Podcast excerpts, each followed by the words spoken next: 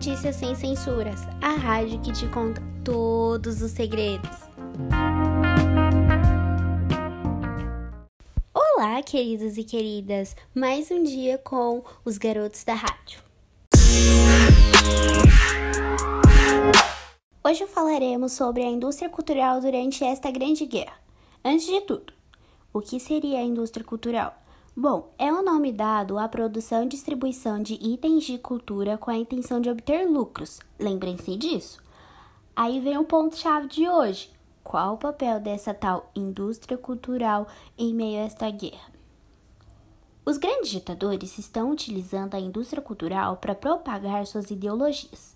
Ou seja, as rádios, os filmes e as HQs estão sendo produzidas e distribuídas com a intenção de influenciar a população com as ideologias do regime. Um exemplo dessa situação é a criação do mais novo e famosíssimo estúdio cinematográfico de Roma, o Cinecittà.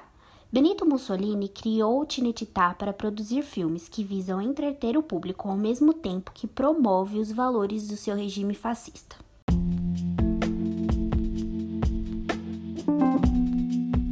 Apesar da produção de grandes filmes no Cinecita, como Solo e o do Pântano ao de Litória, o último mostrando antes e depois da transformação dos pântanos de Pontino com um fundo unicamente musical para mostrar o papel benéfico do fascismo, Mussolini não está sendo tão rigoroso para que hajam tantas influências sobre o regime como Adolf Hitler. Hitler intensificou o interesse, que surgiu na Primeira Guerra Mundial, de usar o cinema para fins propagandísticos. Antes mesmo da ascensão de Hitler ao poder, já podemos citar curtas-metragens eleitorais famosos como O Congresso do NSDAP em Nuremberg e Desperta Alemanha. E não fica por aí não. Depois que Hitler subiu ao comando, o Ministério da Propaganda está comprando e unificando várias companhias e estúdios de propaganda para assumir o controle total das propagandas que promovem o nazismo.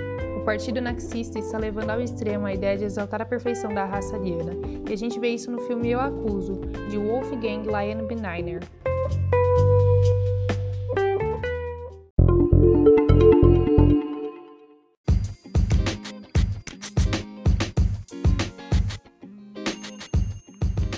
Aí você se pergunta: usar o cinema como meio de propagação dos ideais dos regimes está acontecendo só na Itália e na Alemanha? E a resposta é não, já que Portugal e França não ficam para trás nas propagandas que influenciam o salazarismo e o franquismo.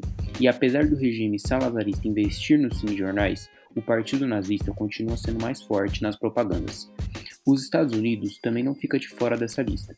Mesmo que as ideias passadas não sejam para um regime ditatorial, o Serviço Público de Informação de Guerra para o Cinema está orientando as produções cinematográficas para exaltar o esforço de guerra.